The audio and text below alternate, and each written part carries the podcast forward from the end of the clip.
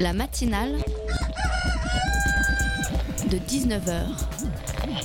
Et bah, c'est une émission qui parle de société, politique, euh, Culture alternative. On va aussi parler de sport, euh, de gens dans la rue. et l'actualité en règle générale. On va peut-être parler des corbeilles à linge pas en osier d'Auvergne. voilà, il y aura, il y aura des invités. Sociologues, des invités chercheurs. Les invités ne diront que des choses intelligentes. Ça va peut-être s'étriper un peu de temps en temps, mais La matinale de 19h, du lundi au jeudi jusqu'à 20h sur Radio Campus Paris. Un plan cul pour toi, c'est quoi? Et est-ce que la société française te donne les moyens de montrer ce dont tu es réellement capable? Penses-tu connaître une autre chose, autre chose que la crise? Telles sont les questions d'une enquête réalisée par 15 grands médias européens, dont France Télévisions, avec un objectif dresser un portrait de la génération 18-34 ans. Alors, j'ai quand même ri en faisant euh, ce questionnaire, car on passe de la crise au sexe en passant par l'Union européenne et sans transition aucune. hein. Euh, Participerais-tu à un mouvement de révolte de grande ampleur type mai 68 A Les filles en jean taille basse avec le string qui dépasse, ça te choque ou pas? Bon, personnellement, c'est plus la question qui me semble dépasser. J'ai pas vu de filles en- avec le string qui dépasse depuis au moins 1999. Et durant 150 questions, ça continue. Pourrais-tu être heureux sans internet, sans alcool? As-tu déjà fumé un joint avec tes parents? As-tu confiance en l'armée, en la justice? Des questions légèrement orientées des statistiques euh, sont tout de même données puisque 65% des hommes pensent qu'en France on est encore loin de l'égalité homme-femme. Euh, Mais à contrario, 59% de notre génération pensent qu'il y a trop d'assistés en France. Des questions qui interrogent chaque internaute sur un ensemble de valeurs, d'attitudes et de comportements. Et la question es-tu d'accord avec le fait que dans la vie, soit tu baises, soit tu te fais baiser? C'est tiré du questionnaire. Une majorité de notre génération pense que oui. Une question est donc posée. Génération Watts, on nous demande de conclure en donnant un nom à notre génération. Euh, se sacrifier, perdu, récolte pour l'heure le plus de suffrages. D'autres propositions ont été faites. Génération zapping, désenchantée, incomprise, désillusionnée, sans avenir, abandonnée et j'en passe.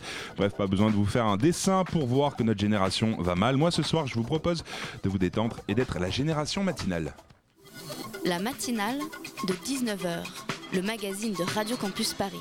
Bonsoir, depuis plusieurs soirs, ils se réunissent place de la République pour réfléchir sur l'avenir. Nuit debout, c'est le mouvement qui prend de l'ampleur avec une volonté, celle de démontrer que la politique n'est pas une affaire de professionnels mais celle de tous. Nuit debout dans la matinale, c'est dans quelques secondes. Dans la deuxième partie, un festival web en série, première édition de jours de débats et d'ateliers autour de ce phénomène qui fleurit sur la toile du geek au girly en passant par la fiction ou la caricature. On vous dit tout aux alentours de 19h35. Réagissez sur les réseaux sociaux hashtag matinale19h ou sur notre compte at campus Paris. Il est 19h passé de 3 minutes et jusqu'à 20h on est ensemble pour la matinale. Radio Debout. Jusqu'à minuit. Venez maintenant. Et sur la table de Radio Debout, sur la tente de Radio Debout, on a une visite. On a David Graeber qui est là. Euh, David Graeber qui vient de s'asseoir, qui euh, est euh, anthropologue, qui euh, est une figure du mouvement Occupy, euh, qui est là ce soir avec nous. Donc euh, bonsoir, c'est Sophie qui va assurer la traduction avec nous. Bonsoir, vous êtes venu donc euh, sur, euh, sur Paris, sur la place de la République. On avait annoncé votre, votre visite. Euh, quel, est, euh, voilà, quel est votre, votre, premier sentiment euh, de ce que vous avez vu ici? Par rapport à, à ce que vous avez pu voir euh, sur euh, les différents campements d'Occupy euh? comparing to Occupy. Uh, it feels very, very much like the very beginnings of Occupy. Ça ressemble beaucoup à ce que j'ai vu à Occupy. It's enormous, though. I mean, C'est énorme. much larger than, than we were at first. C'est même beaucoup plus grand que ce, que nous, ce par quoi nous avons commencé. La nuit, leur appa- le- pff, la nuit leur appartient, pardon. Depuis le 31 mars, ils sont plusieurs milliers à se réunir chaque soir, place de la République à Paris, pour discuter et débattre en assemblée. Certains n'y voient là euh, qu'un mouvement contestataire provisoire, mais doucement, Nuit debout s'installe dans la durée, dans les médias et partout en France. Ce soir, Nuit debout se déplace dans les studios de la matinale avec Aline Paillet. Bonsoir. Bonsoir.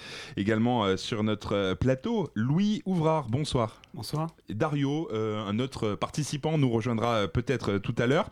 Euh, vous êtes tous les deux sympathisants du mouvement Nuit debout.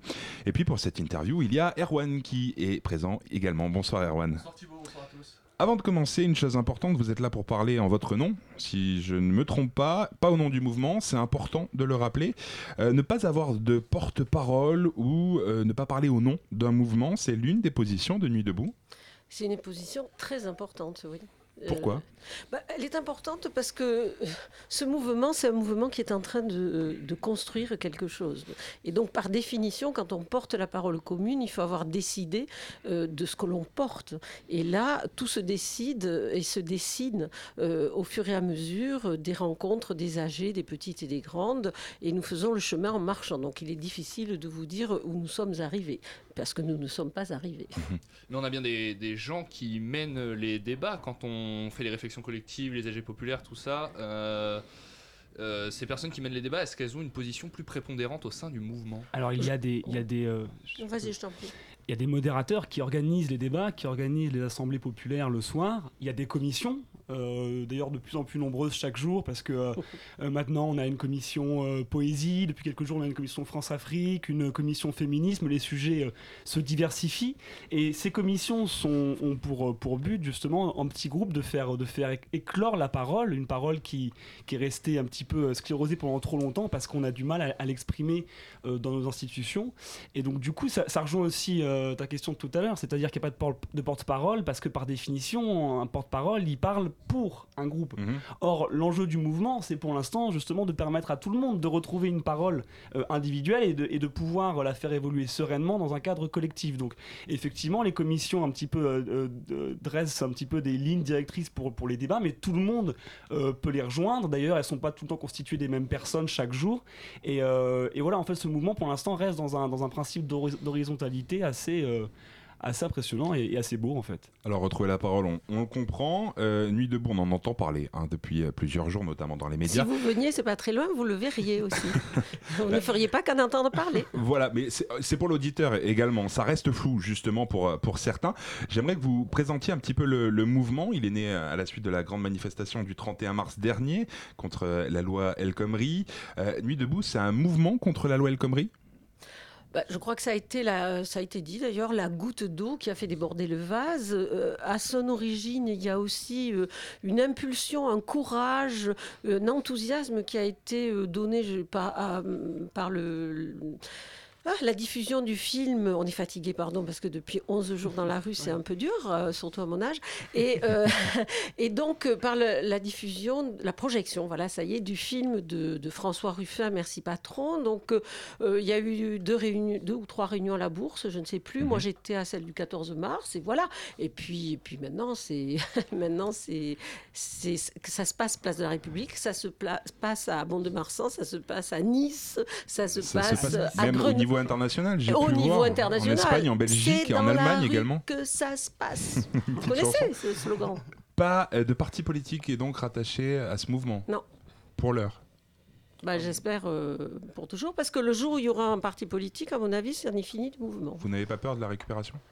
Euh, celui que vous voudrez récupérer va avoir du mal. Hein. Alors, ils, ils, tournent autour, on les voit parce qu'on les connaît quand même.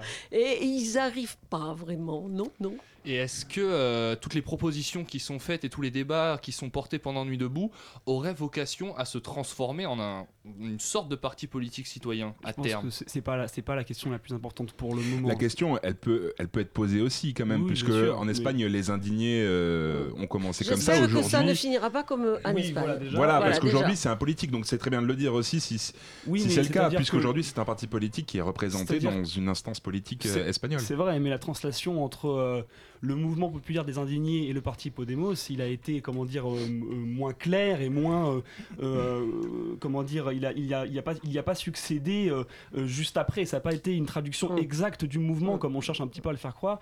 Et pour l'instant. Et d'ailleurs, le mouvement continue d'une certaine manière en Espagne aussi. Hein. Exactement, exactement. Et donc, donc du coup, une traduction politique, peut-être à terme, la question peut se poser, mais je ne crois pas vraiment qu'on en soit là. Déjà, savoir se retrouver et peut-être déjà gagner contre loi El Khomri, réussir à écrire euh, un manifeste qui nous rassemble, déjà ça, ça peut être d'autres enjeux euh, moins ambitieux, mais, mais déjà euh, fondamentalement importants pour, pour nous retrouver et nous permettre de nous exprimer tous quoi, et de montrer qu'on a une force collective. Alors justement, à Nuit debout, on a son CSG populaire où tout le monde prend un petit peu la parole, mais autour de ça, on a aussi beaucoup d'autres activités qui sont greffées au mouvement, qui sont basées sur l'échange, le partage, le débat d'idées, comme la bibliothèque debout, le dessin debout, des artistes qui viennent faire de la musique ou partager leurs œuvres pour le mouvement. Et on va s'écouter un petit son, un petit extrait. Bibliothèque Debout, c'est un projet qui est monté par euh, un collectif qui s'appelle Savoir Commun, qui est un collectif euh, avec pas mal de bibliothécaires qui euh, essaient de travailler sur les communs de la connaissance, qui s'est dit que ce serait sympa de faire une bibliothèque partagée, c'est-à-dire que les gens apportent leurs livres, on peut prendre, on peut donner des livres en toute liberté. Quoi. On est là, on partage un moment. Il y a plusieurs groupes qui partagent des morceaux où on peut même jouer ensemble. Non, c'est très, très festif. C'est le moment ou jamais de venir soutenir euh, ce que font les, les jeunes ici. Un peu d'utopie, ça fait du bien. Euh, moi, j'ai dessiné notre cher Premier ministre, Monsieur Valls, qui est un peu fatigué. Ce sont des immeubles euh, qui sont posés sur la Terre et euh, qui se font envahir par de petits extraterrestres euh, avec des antennes. Mais bon, pour l'instant, il n'est pas terminé. Pour représenter l'espoir qui arrive sur la ville et un nouvel élan, un nouvel essor. euh.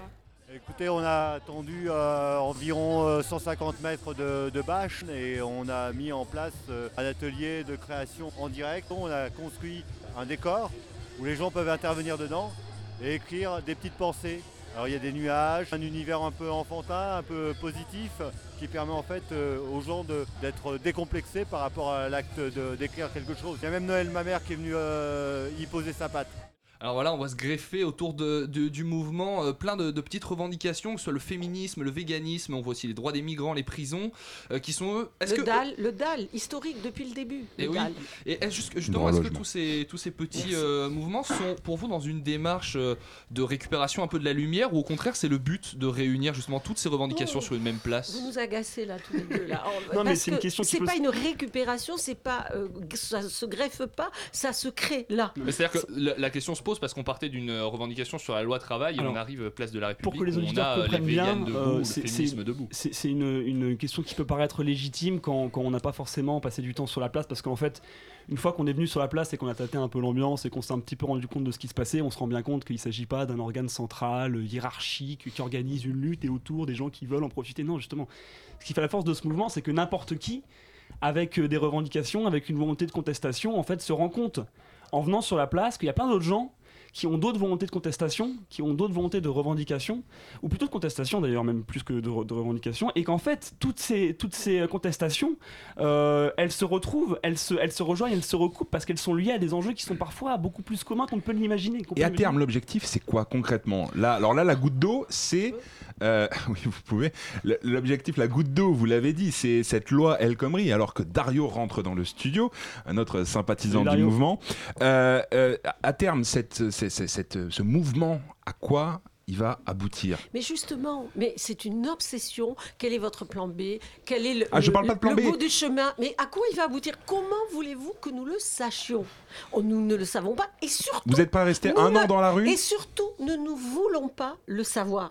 Parce que si nous voulions le savoir, nous fermerions le rêve. Nous avons ouvert une fenêtre extraordinaire. Les gens étouffés. Pour l'instant, ils prennent un bol d'air, ils commencent à voir un chemin, un horizon, ils sont là, ils témoignent, ils parlent, ils se regroupent, ils se font confiance, ils se découvrent, euh, ils se forment, parce qu'il y a beaucoup d'éducation populaire. C'est tout ça en ce moment. Nous, écoutez, si on veut vraiment rester un mouvement euh, de d'émancipation et qui va inventer quelque chose de nouveau, il faut que ça se fasse lentement. Les zapatistes au Mexique, qui ont fait la révolution du Chiapas en 94 et qui depuis On vous 21 compare, ans et qui depuis 21 ans construisent une société, je la connais bien, j'y vais souvent, eh bien leur slogan, et qui n'est pas qu'un slogan, c'est leur pratique, lentement, en bas, à gauche, lentement. Donc l'objectif, on l'a pas. Et le mouvement, il est, il est donc Si, de positionné. détruire le, le gouvernement et tout ça pour l'instant. Le mouvement, Quelques banques. le mouvement, il est donc positionné euh, clairement à gauche. Oh, clairement Ah bah, à euh, gauche, détruire le, le- enfin comment dire, être en opposition au gouvernement, je pense que c'est assez consensuel pour le moment. Je sais pas si on peut dire que c'est marqué à gauche. Se battre contre la, loi travail, euh, se battre contre une oligarchie, euh, se battre pour une meilleure redistribution des richesses. euh, oui, on peut peut-être effectivement, c'est principalement, je veux dire, faut pas être hypocrite sur place. C'est principalement des gens qui, qui, ont une, pensée qui est traditionnellement de gauche, mais je pense que c'est un mouvement qui, qui, a, des enjeux qui vont bien au-delà de ça en fait, qui sont, qui sont comme je vous le disais, sur la, recherche d'une société, d'un modèle de société différent, je veux dire, d'une une recherche d'institutions différentes. Vraiment, c'est quelque chose qui est plus large que ça. Donc le fait que nous soyons le 11 avril 2016 et que dans un an et quelques semaines, il y a les élections présidentielles. On s'en fout. Ah, c'est pour ça que le mouvement a, a- a primaires été créé. C'est évidemment pour ça. C'était pour se présenter à la présidentielle dans un an. Non, non, mais- Non, je plaisante bien sûr. Mais... C'est mais- les deux candidats que je vous ai amenés. Il n'y a rien Je à voir. laisser Dario répondre. Dario, oui, qui vient de nous rejoindre. Euh, bonjour, vous êtes aussi sympathisant euh, du mouvement. Euh, vous, votre, votre position sur ce mouvement? Euh, ma, ma position par rapport à quoi? Ah, Par rapport au mouvement euh, Nuit debout euh, et, et ce dont, dont on parlait, notamment la question justement sur les prochaines échéances présidentielles. Oui, bah, je, re- je rejoins complètement Aline et un peu tout le monde. C'est absolument pas le problème pour le, pour le moment. Pour le moment, le, le truc, c'est de réussir à, à ce que les gens s'auto-organisent, à ce qu'ils prennent des contacts les uns les autres. euh, parce qu'aujourd'hui, on l'a vu hier, les policiers sont venus nous dégager. Les gens reviennent. Les gens reviennent de même. Alors, les policiers sont venus vous dégager, c'est parce qu'il y avait une fin euh, d'autorisation, de, de Il y a une manifestation. autorisation encore pour aujourd'hui. Voilà, la manifestation donc, a été redemandée à partir d'aujourd'hui. Il y a eu une nouvelle déclaration. Euh, elle, est- elle est partie pour Non, combien de temps faite- celle-là Les déclarations, il faut que vous sachiez, ça se fait, il faut trois jours. Donc la déclaration, elle était déjà là. Mais la maire de Paris, nous étions tous les trois, d'ailleurs c'est comme ça qu'on s'est connus dans l'action, parce que c'est la meilleure des choses. Nous sommes connus à Saint-Eustache quand on est allé interrompre Madame Hidalgo qui débattait dans une émission de télé sans débat, puisque le public n'allait pas avoir le débat, avec Monsieur Edwy Plenel. Et donc euh, là, euh, Edwy Plenel, euh, grand chevalier rouge, euh, a obtenu que jusqu'au 9 avril, je ne sais pas pourquoi, Madame Hidalgo nous laisse là. Et donc à partir de... Mais les, les- elles sont déposées. Et même elles ne seraient pas... Moi, je fais partie des gens qui ne veulent pas déclarer. Par exemple. Mais il y en a d'autres qui veulent déclarer. Ce soir, c'était déclaré depuis bien trois jours. Mais ça, mais n'empêche que vous, si vous allez à République ce soir, le, le- la sortie du métro principal sur la place est fermée depuis ce matin. À 11h, quand j'y suis arrivée, elle était fermée par des grilles. Nous sommes encerclés par des CRS. Ce sont des C'est une question de sécurité aussi, de- peut-être, non de sécurité. Écoutez, quand on est allé envahir euh, l'église Saint-Eustache, où il y avait la maire de Paris, il n'y avait pas un CRS. On est rentré sans qu'on nous fouille les sacs. Ça suffit. Mais dans un état d'urgence, c'est pour ça qu'il y a des CRS malgré la déclaration. L'état de droit n'existe plus. Ils font ce qu'ils veulent, comme ils veulent, quand ils veulent, sans nous dire pourquoi. Et voilà, vous, c'est tout. Vous parlez d'Edoui Plenel comme le chevalier rouge, c'est ironique ou? Oui, bien sûr. Il faut peut-être rappeler juste, si je peux me permettre, à, à- à vos auditeurs que euh, la manifestation est- a été déclarée. C'est vraiment important d'insister là-dessus. C'est-à-dire que s'il y a Ce des gens, on parle de ce week-end. Ce week-end, mais jusqu'à jusqu'à ce week-end, c'était pour l'instant, c'était euh, dans la plus grande légalité. Et ça va et ça va continuer à être dans la plus grande légalité. Donc, s'il y a certains de vos auditeurs qui ont peur de venir parce qu'ils ont peur d'une intervention policière, d'une répression, du fait que ce soit en dehors d'un cadre légal, c'est pas le cas. Donc vraiment, si c'est ce, qui- si c'est ce qui vous retient, n'hésitez pas à venir. On est dans la légalité, il n'y a aucun problème. On parlait euh, justement, on vous posait les, les questions sur euh, la représentation, sur euh, la suite, et vous nous avez répondu sur ces questions. Et ces questions, si on vous les pose, c'est aussi parce qu'elles se posent parmi les manifestants, et on est allé leur poser justement la question de ce qu'ils en pensent. S'il y, a des, euh, il y a des personnes qui contestent la conception euh, libérale ou la conception capitaliste, et là, il y a des personnes qui viennent échanger de tous bords, et on laisse le micro aux personnes qui veulent parler. Je pense qu'aucun aucun sujet, que ce soit économique, sociologique, politique, ne doit seulement être euh, approprié par les hommes politiques, la classe politique. Alors là, le but n'est pas de trouver des réponses, le but est de se. Je pense que c'est Ouais, c'est pas une question de trouver spécialement des réponses, c'est une question juste d'une masse qui, qui se rendent compte, qui ont tous un truc à redire euh, sur quelque chose et, euh, et après, ouais, après ça va être la question de savoir si euh, quelque chose est fait avec ça ou non. Quoi. le truc c'est de savoir est-ce qu'on peut retirer quelque chose de ça sans représentant. Et après c'est prendre de savoir si un représentant, si on prend un représentant, est-ce qu'il est légitime pour représenter tout qui ce va, qui pardon, qui va représenter? Voilà, je suis genre euh, contrastée parce qu'on a plein de gens. Il paraît qu'il y, a- y des gens qui débattent du féminisme. J'entendais une fille qui parlait de sa condition de femme, euh, de femme salariée. Juste avant, il y a un mec qui euh, disait qu'il en pouvait plus, qu'il avait été licencié, machin. C'est que des, des cas hyper isolés. C'est vrai, c'est ça. Alors le problème, mais qui, qui va, nous- qui va représenter ça? Parce que c'est une masse de représentation, Je sais pas, ça peut être un collège ou, euh, ou des mandats impératifs. ou- Mais aujourd'hui, je pense que les gens sont prêts à changer d'institution. Globalement, le système représentatif a vu ses limites. Donc, euh, Le représentatif, il a vu ses limites parce que les partis ne proposent plus rien de satisfaisant. Alors voilà, ces- inquiétudes chez les gens, on les a ressenties euh, avec une peur que tout ce beau mouvement et ces belles discussions euh, ne mènent finalement euh, à plus à rien une fois que le mouvement sera terminé. Est-ce que vous, vous avez peur qu'une fois que tout ça sera terminé, euh, ce- il n'y ait plus rien de concret qui change? Euh, bon, déjà, c'est pas terminé. Ça ne l'est pas, ça ne l'est pas. Pas encore. Et euh, puis, euh, non, surtout, tout ce qui va naître de ce mouvement-là, moi, ça m'a permis de, de prendre des liens avec euh, plein de gens euh, de milieux complètement différents du mien, avec qui j'aurais jamais pu prendre des liens et avec qui on va rester en contact, euh, sûrement. Et puis, euh, le, le- bon, la question de la représentation, on a entendu, voilà, il faudrait qu'on soit représenté, mais en même temps, on veut pas de Il porte-parole. y a des gens qui, voilà. qui pensent qu'il ne faudrait pas hein, être représenté. Il y a des gens qui pensent qu'il faudrait pas représenter. Euh, pour l'instant, euh, ce qui est bien, c'est qu'on peut jouer là-dessus. C'est-à-dire que les médias comprennent pas. Ils viennent, ils comprennent pas ce qui se passe. Ils savent pas à qui parler. pff, ils cherchent un chef. ils disent c'est qui qui décide ça? Enfin bon, ils sont, ils sont complètement paumés. Donc pour l'instant, on joue là-dessus. Après, euh, quand le mouvement sera Ça veut dire qu'il y a un chef? Non, il n'y a pas de chef. Il a pas. C'est ça qui est génial. C'est euh, qu'il n'y en a pas. Après, euh, le mouvement va se structurer. Les gens euh, vont prendre des positions par rapport à un certain nombre de sujets, qui seront des sujets clés et des, des principes, en fait par rapport à cette organisation-là. Et peut-être qu'à terme, il va y avoir besoin d'un porte-parole, mais un porte-parole, pas euh, quelqu'un qui est là pour prendre des décisions, quelqu'un qui est là pour parler justement aux médias. On a vu, euh, je sais plus, c'était sur le plateau de Canal+, euh, ils ont voulu parler de Nuit debout, ils ont invité Olivier Besancenot, euh, un indigné, euh, enfin un, non, un, un eurodéputé de, de Podemos, et puis... C'est souvent ce qu'on voit dans les médias. Voilà, c'est ça. Et puis Rémi Buzinière, le mec qui fait le, le, Le péris- périscope. le périscope et, euh, et qui n'est pas impliqué dans le mouvement, qui est là pour le retransmettre de manière... Voilà. Donc peut-être que quand on va vouloir porter notre propre parole, euh, il faudra avoir un porte-parole qui change toutes les deux semaines, Voilà, des porte-paroles, par exemple 7 porte-paroles, euh, j'ai dit le chiffre au, au pif, mais euh, voilà. Et, et justement, euh, ça c'est à Paris. Mais il y a de nombreuses villes en France, on le disait, à l'international également. Euh, comment réunir tout euh, ce qui se dit sur ces- dans ces villes, euh, tout ce qui se fait, toutes les propositions qui sont faites Il va y avoir 50 porte-paroles pour 50 Mais villes écoutez, la beauté, c'est l'autonomie de tous ces mouvements. Quand vous regardez tous les dans l'histoire, euh, il y a sans doute des, des étudiants en histoire qui nous écoutent. Regardez tous les grands moments révolutionnaires. C'est une f- une profusion de d'idées, de, de propositions, de et tout ça, il faut d'abord que tout ça explose, se dise, se travaille, et ensuite. Donc vous n'avez pas de peuple- relation avec les autres villes Si, bien sûr, on Si, se si, parle, si, bien si, sûr. Il y, a- il y a un contact qui s'est établi. euh, Des commissions euh, entre. euh, Mais c'est horizontal. C'est, euh, on s'écoute, on se parle, et, et- et chacun. Enfin, je sais pas. J'ai l'impression que vraiment on est tellement ancré dans des trucs pyramidaux, horizontaux, d'appareils, de, qu'on ne peut même plus aujourd'hui imaginer qu'on puisse faire autrement. Or, il y en a qui, font autrement. Dans le passé, on a fait autrement. Ailleurs, on fait autrement. Et qu'on n'a que des lunettes euh, qui sont toujours les mêmes pour analyser ce qui se passe. Non, changer de lunettes, vraiment.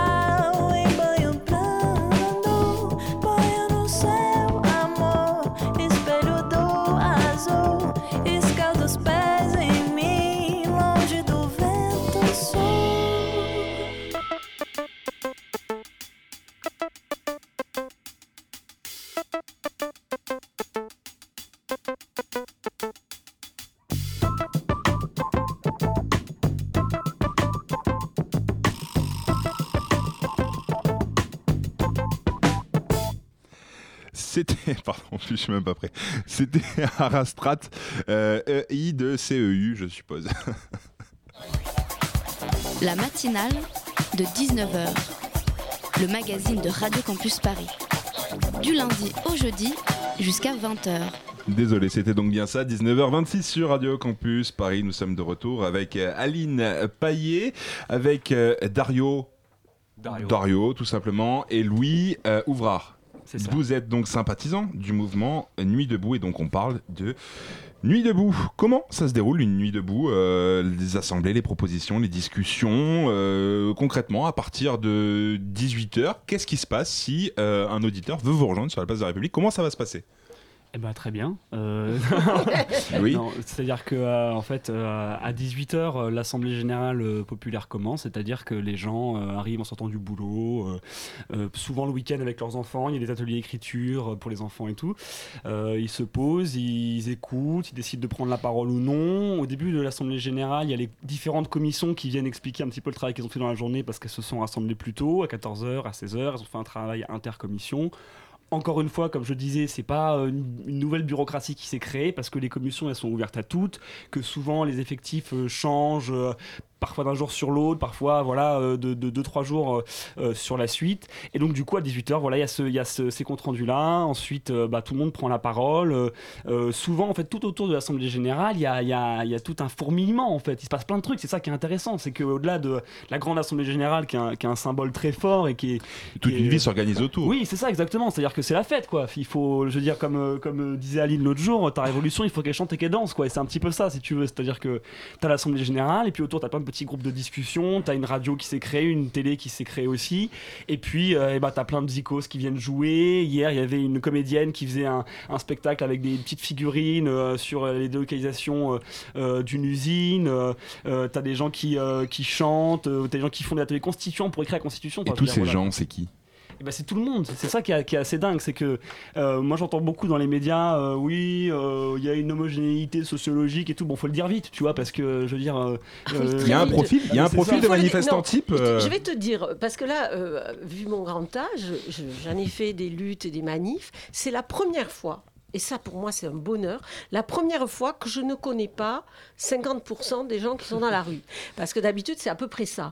Et là, je ne, connais personne. Alors j'en croise bien sûr de ceux-là, mais ils sont noyés dans la foule. Et alors j'ai un agenda qui s'est vachement, enfin un carnet d'adresses qui s'est vachement rajeuni parce que euh, il y a énormément de monde, des vieux, des jeunes. Moi j'ai vu l'autre jour quand euh, on a voulu euh, signifier à Monsieur Valls qui n'était pas le bienvenu au Déjazé, euh, il y avait deux dames euh, qui sortaient de leur boulot, c'était deux fonctionnaires. Je leur ai dit- c'était le deuxième, l'une était venue une- la veille et l'autre c'était le premier jour. Je dis mais pourquoi vous venez? Parce que moi je discute, beaucoup de gens discutent par petits groupes aussi. Et elle, me- la parole est très facile, c'est ça. Ah, quel bonheur. Et elles me disent, bah écoute, écoutez, nous, franchement, si on venait pas là, là, avec ce qui se passe, on aurait honte de nous s'il se passe quelque chose de très noir en 2017. Et j'ai- mais c'est pas des femmes politisées, c'est ça. vois, moi, dire- Donc tout le monde, tout le monde, divers. tout le monde. Tiens, une voisine, une dame qui habite place, ça c'est aujourd'hui, cet après-midi, parce que cet après-midi c'était très tendu avec tous les flics, elle habite place de la République. Je dis, on vous dérange pas, madame, avec le bruit, tout ça. Non, elle me dit, il n'y a que les sirènes des, des CRS qui me, qui me... Et je lui dis, mais qu'est-ce que vous faisiez comme métier? Elle est C'est à la retraite. Et elle me dit, si vous voulez venir entreposer des choses un peu fragiles chez nous quand ils vous chargent, c'est avec plaisir. Voilà mon adresse, mon téléphone. Et elle, elle tenait un restaurant à, hum, au Hall, une commerçante. Mais c'est inouï Oui, il faut, faut se inouï, rendre compte que plus le mouvement évolue, plus il va se diversifier. C'est-à-dire que, euh, excuse- peut-être, euh, que, euh, au, début, on entendait oui, alors c'est des jeunes, machin et tout, puis au bout de trois jours, en fait, moi j'ai fait un atelier constituant avec euh, deux quinquagénaires, euh, quatre sup, avec un, avec un ouvrier de 40 ans, avec, avec, avec un retraité. Et puis après, on disait, ouais, alors c'est quand même très blanc comme mouvement. Alors hier soir, il y avait une grosse communauté marocaine-algérienne qui avait ramené des enceintes qui passaient de la musique arabe, il y avait des Kurdes, il y avait. Alors on va continuer à, à trouver qu'il n'y a pas assez de diversité jour après jour, et puis jour après jour, ça va se diversifier. Donc un Et- éclectisme euh, total. mais bah, total, je ne sais pas. J'ai pas fait une approche sociologique euh, du mouvement, mais j'ai la, la- la décence de le reconnaître, au contraire de, de tous les journalistes qui disent que c'est euh, principalement que des bobos euh, de euh, 20 ans. euh. On parlait, de, 18e. on parlait de, 18e. on parlait de l'écriture justement de cette constitution euh, qui se fait collectivement. La constitution elle est écrite. euh, Qu'est-ce qu'on en fait après? On l'amène à Manuel Valls? Bah, c'est aussi un entraînement. euh, cette constitution-là, alors oui, ça peut servir, ça peut rassembler des gens, on peut aller la porter à, à 5000 à l'appartement de Monsieur Valls euh, et prendre l'apéro avec lui si on a envie. Mais, euh, mais on sait très bien que la constitution qui va être écrite place de la République, elle va pas être appliquée. voilà. On- Elle peut servir de base à quelque mais chose ou- surtout, ça entraîne les gens. Ça montre aux gens qu'une constitution, ça a l'air très compliqué. Euh, Il y a beaucoup de mots dans le droit français. euh, euh, voilà, par exemple, la loi El Khomri, on a souvent dit voilà, les jeunes ne lisent pas la loi El Khomri, ils vont dans la rue, ils savent pas ce que c'est. Euh, pour avoir essayé de la lire, il y a beaucoup de choses qui sont très compliquées à comprendre. Au final, ça l'est pas tant que ça d'écrire une- final- une loi ou et une au final, constitution ça n'est pas tant que ça en fait. Euh, C'est-à-dire qu'on met des barrières pour que les gens euh, se, se, dis- se distancient en fait d'eux-mêmes de ça, n'aillent pas voir ce qu'il y a dans les textes, alors qu'en fait c'est simple. C'est très beau ce que tu dis, Dario, et finalement, j'avais pas vu ça. Tu vois, moi, j'étais contre le fait qu'on l'écrive. Mais c'est c'est merveilleux ce que tu dis, parce que c'est pas si difficile le droit. Et, si Emmanuel Valls veut venir place de la République pour euh, Bah, qu'il vienne. la faire avec vous, c'est bienvenu Ah non, l'affaire Avec- avec, nous, avec non deux- merci. non, on sait ce qu'il pense, on sait ce qu'il fait, c'est bon. Si-. S'il veut venir, ce, ce- ce serait bien qu'il vienne avec euh, deux, deux- deux, trois gardes du corps parce que bon, on est pacifique, mais il y en a parmi nous qui risquent de s'exciter. Mais justement, voilà, vous êtes pacifique, tout ça. Euh, Il y a eu des débordements samedi, euh, dans la nuit de samedi à dimanche. Euh, des gens se sont rendus au domicile de, de Manuel Valls. Vous trouvez pas que ça dessert un peu le mouvement? Il y a eu des vitrines cassées également. Alors, ça dessert pas alors, le mouvement? Des vitrines cassées, je peux, je peux rien le faire remarquer parce que c'est pas assez souvent souligné. C'est pas des vitrines cassées, c'est pas une violence gratuite qui C'est des s'exprime. banques. Voilà, je me permets de souligner. Oui, quand mais ça reste des vitrines Ça reste cassées. des vitrines. Je, je veux pas Et légitimer. toutes les vies que euh, cassent les banques, c'est la- pas de la violence, voilà, ça c'est ça. Bon, je veux Non, pas mais ça alors, va, toute la C'est un question- autre débat, là. Toute la question, c'est. Non, c'est pas un autre débat, c'est le débat. C'est ça. C'est le débat de la Mais nuit là, on est debout. sur le mouvement. Là, on est sur le C'est- c'est- mouvement. En fait, Bah, toute, sur le toute la, mouvement. toute la question, c'est est-ce qu'une une violence sociale légitime peut répondre une violence physique illégitime? Toute la question est là. Est-ce que, les gens qui payent la violence euh, physique euh, illégitime sont ceux, euh, puisqu'elle est illégitime, c'est pas ceux qui méritent. Je, je me permets de faire remarquer que c'est pas de la violence contre les personnes. Les gens n'ont non, C'est pas de la violence contre les subi. personnes. Est-ce que ça pas dessert pas le mouvement dans l'idée des gens Non. en général? Ça le dessert si vous avez envie de le critiquer, je, le je mouvement. crois pas que c'est je, tout. je crois pas que le Sinon, fait qu'il y ait, réfléchissez. il y ait deux trois excités qui aillent péter des vitrines de banque, ça émeuve qui que ce soit. C'est comme les histoires, c'est comme l'histoire des, chemises déchirées des salariés d'Air France. Ça, enfin des, des, des DRH d'Air France, ça émeut que dans les cabinets ministériels et, et sur les plateaux de télé. Et dans la France, non, vous pensez que les Français, ça ne les touche pas Mais je bien sais pas qui que c'est les Français, je pense qu'il y a une, il y a une, il y a une 66 millions de frustration qui, qui, se, qui, s'exprime, qui s'exprime parfois de façon violente et, et peut-être que c'est pas le bon moyen euh, pour cette frustration de, de s'exprimer, mais, mais qui on est pour dire à ces gens-là, euh, votre vécu et votre frustration, elle s'exprime comme ça et vous n'êtes pas légitime de l'exprimer comme ça. Qui on est, nous veux Je peux citer Brecht? On parle toujours de la violence du fleuve qui déborde, on ne parle jamais de la violence des rives qui Voilà où on en est aujourd'hui. Et comptez pas sur nous pour euh, nous désolidariser, même si individuellement on n'a pas moi, forcément envie de personnellement, je faire ne ces choses-là. désolidarise personne. Euh, euh, justement, ces gens qui sont allés euh, manifester pour aller chez Manuel Valls euh, dans la nuit de samedi à dimanche, ils sont revenus place de la République. Euh, on a vu des gens du mouvement de Nuit debout discuter avec eux euh, parce qu'ils s'inquiétaient d'éventuels débordements, etc. Ces gens-là aussi sont le bienvenu pour discuter avec vous ou pour préfériez qu'ils manifestent Qui un J'ai petit peu pas compris. Ceux qui sont allés manifester place de, euh, devant chez Manuel Valls Ah, c'est euh, C'était des gens qui étaient sur la place de la République au départ, qui ont entendu. Puis après, il y a d'autres Parce gens qu'il y.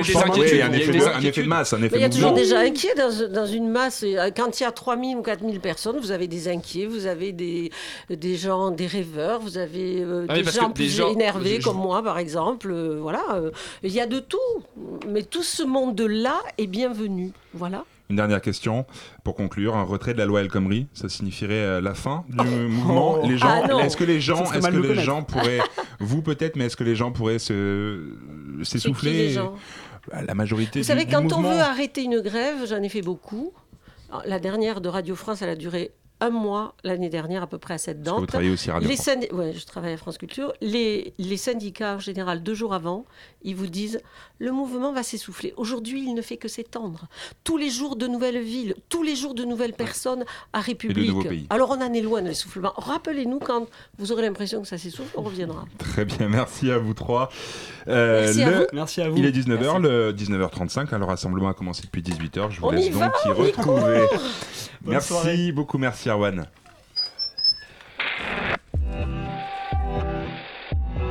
Matinale de 19h, du lundi au jeudi jusqu'à 20h sur Radio Campus Paris.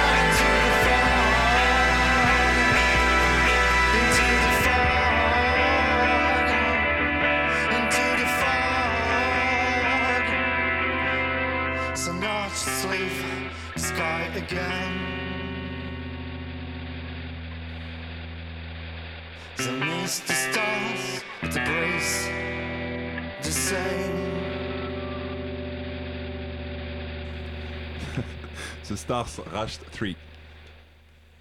La matinale de 19h du lundi au jeudi jusqu'à 20h sur Radio Campus Paris. Allez, les 19h39 sur Radio Campus Paris. Continuez à réagir sur les réseaux sociaux. Hashtag matinale19h ou sur notre compte Facebook. La matinale de 19h. La première édition du festival web en série démarre jeudi au programme. Deux jours de débat d'atelier autour de cette nouvelle tendance. Geek, girly, fiction, caricature. Beaucoup de thèmes seront abordés pour en parler ce soir. Virginie Sassoon, bonsoir. Bonsoir, merci Et- pour votre invitation. Mais de rien, Clérence Talbot également. Bonsoir. Vous Merci. êtes euh, tous les deux donc organisateurs de ce festival. Dounia est avec moi également ce soir. Bonsoir.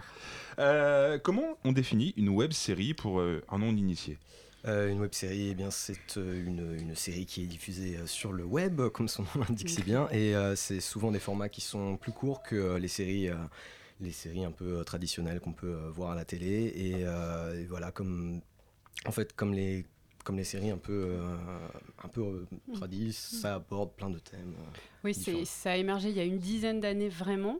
Et, euh, et on voit aujourd'hui que ça se professionnalise de plus en plus, puisque Arte, Créatif, France 4, On y etc. reviendra, ouais. voilà. Et, et pourquoi elle a tendance à se développer aujourd'hui? Bah parce que je crois que ça répond à un mode de consommation, d'envie aussi, et puis que c'est des formats qui permettent une créativité incroyable, un humour, un ton beaucoup plus libre, parce qu'on s'émancipe complètement des contraintes de la production audiovisuelle et cinématographique qui sont quand même assez lourdes, notamment pour des jeunes, pour commencer. Donc c'est un, un espace de créativité. euh, Avec une important. qualité peut-être qui est aussi euh, plus accessible et moins chère aujourd'hui, non? très hétérogène en fait et c'est aussi pour ça que euh, on a souhaité organiser ce festival c'est aussi pour euh, décoder le genre et du coup de, de- de proposer au public euh, bah, le meilleur. Et du coup, pourquoi en avoir fait un festival? Ben, on a fait un festival justement pour cette raison, euh, parce que c'est un genre en fait où il y a énormément de choses, c'est foisonnant, ça se développe énormément, et en fait c'est pas forcément évident quand on a envie de s'y mettre et de, voilà de, commencer à regarder des web-séries, de faire d'identifier en fait le, paysage. Donc nous en fait le festival il est là aussi pour euh, bah, euh, proposer en fait une médiation et découvrir à la fois ce que fait Arte puisqu'ils sont nos partenaires et, une sélection aussi qui a été faite par la classe. Voilà, ouais, on a fait une sélection justement en, en essayant de, de repérer toutes les, toutes les web-séries euh, qui étaient euh, déjà les plus récentes et les, les, plus, euh, les plus qualitatives. Alors qualitatif, ça veut pas forcément dire euh, professionnel, mais euh, ça voulait dire qui était, euh, qui était agréable à, à regarder. Il y a des stars de la web série. Euh, on, a, on a en invité une star de la web série qui est euh, Amélie Etas, qui est en fait Camille dans Scène de ménage, qui est le dernier couple de, de Scène de ménage. Donc on l'a invité, on en est, on en est plutôt fiers. Voilà. Oui, il y a aussi les équipes de Osmosis et euh, Persuasif, Persuasif. euh, qui sont des web-séries euh, diffusées sur Arte. Et euh, donc après, ce qu'on voit, c'est qu'il y a quand même, enfin, c'est- les web-séries, elles peuvent donner une visibilité et après, la vraie notoriété va se développer à la télévision ou au cinéma. Mais c'est vrai que c'est un genre qui reste en émergence. Et justement, par rapport à une série qu'on peut regarder à la télé sur notre ordinateur, c'est quoi la différence dans le contenu? Ah ben, en fait, il y a tellement de web-séries différentes. Enfin, je veux dire, déjà, nous, on n'est que sur la fiction. Vous avez déjà des web euh, et puis vous avez de Ploup, ou alors c'est des remixes de tutoriels que vous trouvez sur Internet qui sont complètement délirants, à euh, Meufisme, qui est un discours, euh, euh, voilà, féministe, un peu trash, à des choses qui sont plus romantiques. Enfin, voilà, vous avez de la science-fiction, vous avez, enfin, il n'y a pas un genre en fait de web-série. Le genre est, est infini, et on vous invite à le découvrir Donc- dès, de- dès jeudi. Donc web série en plein essor, comme on le disait. Vous pensez Mm. que c'est un marché qui, qui compte euh, évoluer, euh, continuer à progresser avec le temps fil bien sûr. Bien sûr, non seulement dans la fiction, dans le documentaire, donc euh, tout, ce, tout ce dont on a déjà parlé, et aussi euh, dans, dans la publicité, le marketing, parce que c'est un format qui est de plus en plus utilisé par, par les agences pour promouvoir des produits et justement voilà, apporter une espèce de, de touche de fraîcheur un peu Mm. avec ce, ce format euh, assez inédit. euh, Et on a pour une table ronde aussi, justement sur la question du business model, parce que ça pose aussi la question. Bien sûr, les marques s'emparent de ce genre parce que c'est un genre qui est moins coûteux et qui correspond complètement au mode de consommation. Les publicités Pour aussi. s'adresser aux jeunes, peut-être Pour s'adresser aux jeunes, bien sûr, complètement. Nous, on a fait que de la fiction aussi délibérément pour privilégier aussi les créateurs. Et ça, mais ça pose aussi la question du financement. Euh, et là, on voit que en fait, les plateformes de financement participatif telles que Ulule ou KissKissMaman sont vraiment des vrais leviers en fait de, euh, pour, pour financer ce, ce genre. Alors ça sert de financement aussi, mais combien ça coûte à produire une web série Ah bah en fait, ça dépend quoi. Euh, Si tu veux, là, on fait une web série. D'ailleurs, euh, on fait des ateliers de formation web série. Enfin, c'est hyper accessible. Tu peux faire une web série avec ton, ton iPhone et puis tu peux faire une web série, euh, je veux dire, avec du gros matériel, avec des gros moyens. En fait, il y a pas. Enfin, c'est, tout, tout le monde peut s'approprier euh, ça. Et en On même est dans temps, la la lignée quali- des youtubeurs un peu? Non, pas forcément, parce que euh, en fait, la série, ce qui définit aussi euh, la série, comme on l'a dit, c'est qu'il y a quand même quelque chose de narratif, un récit des personnages qu'on retrouve et à qui il arrive des choses auxquelles on s'attache. Et euh, voilà, c'est aussi ça le principe. Et du coup, dans- durant ces deux jours, vous allez proposer des ateliers qui consisteront en quoi? Alors, euh, les ateliers, eh ben, on a des ateliers de, de production et de, de réalisation. On a un atelier euh, d'écriture de scénario. On a, euh, on a des ateliers de, de formation euh, au montage, de conception d'images animées. On en a cinq en tout. euh, donc, euh, donc voilà, c'est assez, euh, c'est assez varié et c'est un peu pour, euh, pour toucher aux différents aspects. Et euh, tout ça gratuitement Tout ça Oui, gratuitement. Tout ça Voilà, gratuitement. et c'est vraiment de A à Z. C'est-à-dire Ouais. qu'il y a de l'écriture, il y a de la réalisation, il y a du montage, il y a de l'image animée. Maya, qui est là en studio et qu'on ne voit pas à 8 ans, elle va participer euh, à l'atelier de conception Elle euh, se d'image roule animée. sur la et moquette. voilà. Voilà. Et c'est- c'est aussi. et- mais par contre, ma grand-mère peut y aller aussi. Enfin, ce que je veux dire, c'est qu'en réalité, on a voulu aussi faire quelque chose d'assez euh, intergénérationnel. Voilà. Et c'est Ouais. aussi pour ça que c'est gratuit. C'est pour que. Voilà, pour dire aussi, c'est OK, ouvrir. un format jeune, euh, soi-disant, mais en fait, tout le monde peut venir participer, faire son premier euh, épisode de web série.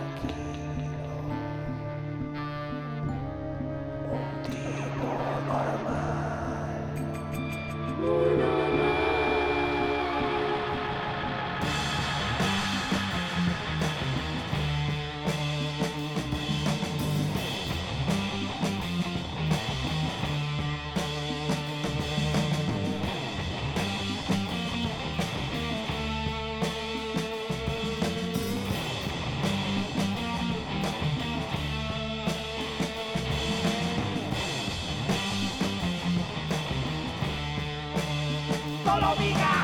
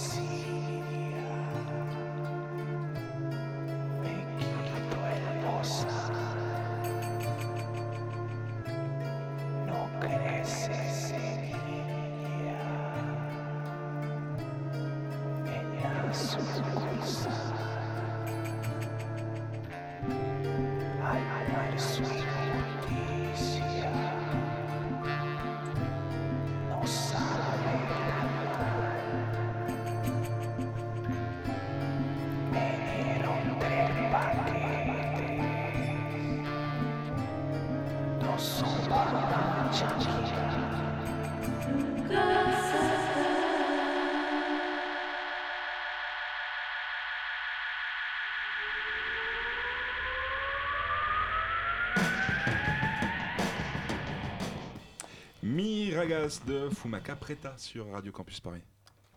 La matinale de 19h sur Radio Campus Paris. Et nous sommes de retour sur euh, la matinale avec euh, Virginie Sassoun et Clarence Talbot, organisateurs du festival Web en série qui se déroule jeudi et vendredi. Dounia. Oui, quelles sont les grandes thématiques de ce festival? Alors les grandes thématiques elles vont surtout se retrouver dans les, euh, dans les séries qu'on va diffuser. Donc c'est euh, de l'humour, de la romance, un peu de féminisme, de la culture geek. Euh, beaucoup d'animation parce qu'on a toute une sélection qui est dédiée à l'animation qu'on doit à Joël Bassaget qui est journaliste expert de, des web-séries qui, qui tient un blog sur, qui est affilié à, à Libération et, et des séries, des web-séries de, de Arte puisqu'on a un partenariat avec eux, on le rappelle. Et il y a aussi des parrains pour cette première édition. Vous pouvez nous les présenter? Alors c'est euh, c'est Mehdi et Badrou, donc c'est euh, deux, deux jeunes gens euh, qui, euh, qui, ont été, euh, qui ont travaillé euh, pendant plusieurs années pour, euh, pour le Bondi Blog et qui ont travaillé pendant six ans pour euh, Pascal, Pas- pardon, Pascal Clark. Et voilà. Sur France Inter. Sur France Inter. Et donc, euh, et donc maintenant, ils sont les réalisateurs d'une d'une web série qui s'appelle euh, Vie Rapide. Et pourquoi eux justement? Pourquoi eux? Parce que justement, euh, ils avaient une, une certaine légitimité à, à être, à être parrain de ce festival, puisqu'ils étaient eux-mêmes réalisateurs d'un d'un bah, d'une web- de série. de vie rapide. Oui. Voilà, donc de vie rapide. Et puis euh, parce qu'ils ont une, une vraie caution euh, journalistique aussi, ils ont un, un regard euh, assez, euh, assez aiguisé sur, Mm. euh, sur ces, ces questions. Donc, Et puis ils ont un regard aussi qui est assez euh, neuf, frais, citoyen aussi, euh, engagé, et euh, du coup qui correspondait complètement à la ligne éditoriale qu'on voulait, à la couleur de la ligne éditoriale qu'on voulait donner au, au festival. Et euh, j'en profite aussi pour dire que leur producteur, qui est Mouloud Achour, sera présent au festival et que ça sera eux aussi qui ouvriront le, le festival pour présenter euh, Vie Rapide et, euh, et échanger avec le public. euh, C'est euh, important d'avoir des, des personnalités comme ça qui viennent Oui, sur un complètement. festival. C'est euh, c'est important, surtout que nous, on est le premier, euh, c'est la première édition. Donc euh, évidemment, pour, que, pour exister, pour vivre, il faut, euh, il faut des, euh, des personnalités qui puissent être le relais, qui puissent être les ambassadeurs euh, de, de l'événement. Après, euh, c'est pas non plus, enfin, on n'est pas à la recherche de euh, la nouvelle star, hein, mais euh, ça aide. En fait, ça aide et ça donne effectivement, comme le disait que une légitimité, une caution aussi, voilà, Ça sur, comme être parrainé par. Arte, euh, par exemple. Exactement, enfin ce partenariat avec Arte, ce partenariat qu'on a avec vous aussi. Il faut le rappeler, c'est important. qui nous apporte toute notre légitimité auprès de notre public. Et euh, non, mais c'est vrai, faut le dire, faut le dire, c'est super important pour une première édition. Quand on monte un- une première édition de festival, c'est pas facile, surtout quand euh, voilà, on est des étudiants, qu'on n'a pas forcément, euh, voilà, qu'on n'est pas identifié. euh, les gens ont peur que ça soit pas professionnel, donc c'est important d'avoir des partenariats comme ça. Bah, justement, c'était quoi le plus dur dans la programmation de ce festival? Ben, euh, je sais pas, non, il y a eu des difficultés qu'on a rencontrées. euh, voilà, on a fait une campagne de financement participatif. Oui, et je, tiens à dire que Clarence a donné de sa personne. Il a donné de son corps aussi, on l'a il vu a se été dénuder très loin. Voilà. carrément. euh. Je donne vraiment de, de mon Il corps. est allé très loin aussi pour faire monter les enchères et qu'on puisse rémunérer les intermittents qui interviennent sur festival. Voilà, on- on en est rendu là. Donc on en est rendu là à se déshabiller, à Voilà, son voilà. corps. C'est triste, mais bon, on, on était, on obligé, il le fallait. Et tu je- l'as fait, je- clairement, Je me suis dévoué, voilà, je me suis dévoué pour le groupe et. euh, Et c'est tant mieux. Voilà. Et dans le West Festival, il y a aussi le Tant mieux, West ça veut dire qu'elle en est contente. Ah, dans le West Festival, il y a aussi le West Pitch. Et c'est quoi? Alors le West Pitch, en fait, c'est une séance qui va être dédiée euh, à plusieurs, euh, enfin aux, aux personnes qui sont qui sont intéressées pour venir euh, justement présenter des pitchs de web-séries, donc des web-séries qui ne sont pas encore euh, montées, qui ne sont pas encore euh, réalisées, mais euh, voilà, simplement ils vont venir participer et, euh, et présenter leur, euh, leurs idées. Ils auront euh, quelques minutes pour le faire. Et euh, ensuite, un, un jury euh, délibérera et leur euh, attribue public, hein. le public, oui, le- euh. un jury de un jury de public, Oui. voilà, qui qui en fait, enfin qui sélectionnera la, la meilleure le meilleur pitch. Selon eux, il y aura un prix qui sera remis, voilà. Et le meilleur pitch sera mis en image, donc dans l'atelier du lendemain, euh, conception d'images euh, animées. euh, Et l'année prochaine, ils auront l'occasion également de diffuser leur, Mm. leur série. En avant-première. Et enfin, Voilà. pour ceux qui ne qui ne connaissent absolument rien en web série, vous leur proposerez euh, laquelle? Toutes. Alors, franchement, non, c'est super difficile parce qu'on a une vrai. séance euh, le, euh, le vendredi qui fait en fait un, un peu une sélection du best-of de ce que euh, des coups de cœur euh, de tout ce qu'on a pu visionner. Ensuite, il y a la compétition officielle, c'est 100% animation, et ensuite euh, on a la sélection d'Arte qui est euh, géniale et euh, voilà. Donc euh, en fait, euh, il faut vraiment piocher et venir toute la journée. Je Ouais, vois que c'est ça. c'est très éclectique, donc euh, il y en aura pour tous les goûts. Et vendredi. Merci beaucoup Virginie Merci à Sassoon vous. et Flo... Merci. Clarence Salbo, pardon. Clarence. Le festival Web en série, c'est donc ce jeudi et vendredi. Plus d'infos sur le site de Radio Campus Paris. La matinale de 19h. On reste euh, dans la web série avec euh, Erwan. Transporter euh, le format en série sur le web, c'est offrir la possibilité à des vidéastes amateurs de s'essayer à la création originale, mais c'est aussi l'occasion pour certains créateurs ambitieux d'essayer de transformer le format en lui-même. Et toi, Erwan, aujourd'hui, tu vas nous parler d'un vidéaste passionné de cinéma qui a envie de partager son amour pour les films inconnus à travers une web série Unknown Movies. Unknown Movies, oui Thibaut, c'est l'œuvre de Victor Bonnefoy, un vidéaste qu'on retrouve sur YouTube sous le nom de Indepanda. Et lui, son truc à lui, c'est c'est les films qu'on ne connaît pas, qu'on regarde pas forcément, qu'on a peut-être oublié, euh, qu'on voit dans des petits festivals. Et pour parler de tout ça, euh, Victor Bonnefoy a monté le projet Unknown Movies avec ses amis qui font office de techniciens, figurants ou même d'acteurs principaux. Et c'est donc dans le titre, on le devine assez bien, que No Movie, euh, ça parle de films inconnus. Donc, mais concrètement, comment ça se met en place sous forme de série? C'est quoi la trame narrative? Alors dans Unknown Movies, on suit l'histoire d'un tueur en série qui est incarné donc par Victor Bonnefoy, qui a eu, qui, ce tueur en série a une émission lui sur internet à l'intérieur de la fiction, et donc dans chacune de ces émissions, ce tueur kidnappe quelqu'un qui a manqué de respect euh, au cinéma pour lui faire la leçon en direct avant de le tuer et de l'enterrer. Chaque épisode traite donc d'un film en particulier et est divisé en deux parties. Euh, en tout cas, au début de, de la série, l'intrigue a une place euh, un petit peu minoritaire. On est dans un univers assez amateur, euh, pas gore, qui ne se censure pas du tout, c'est parfois vulgaire, et chaque épisode voit son ton collé à l'ambiance du film dont le tueur parle dans l'épisode. Alors on imagine qu'un tueur en série, même s'il donne des leçons de cinéma pour partager sa passion des films inconnus, il doit avoir quelques problèmes avec la justice à un moment, non? Ouais, forcément, au bout d'un moment, hein, oui, même si tout au long de la série, le tueur est persuadé de faire ça pour la bonne cause, la police ne voit pas forcément les choses de la même façon. Les enquêteurs se penchent sur son cas, le traquent, finissent par le coincer vers le milieu de la saison 1 dans une maison de campagne, mais ne comptez pas sur moi pour vous révéler la façon dont il s'en sort ou non.